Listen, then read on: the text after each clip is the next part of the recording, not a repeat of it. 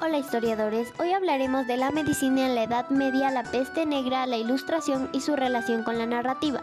La medicina en la Edad Media no era avanzada, pero las personas tenían un gran conocimiento de cómo funcionaba el cuerpo humano. La gente creía que las enfermedades eran un castigo de Dios. En cuanto a la peste negra, comenzó en 1347 en Europa y se expandió por todo el continente. Su fin fue en 1353.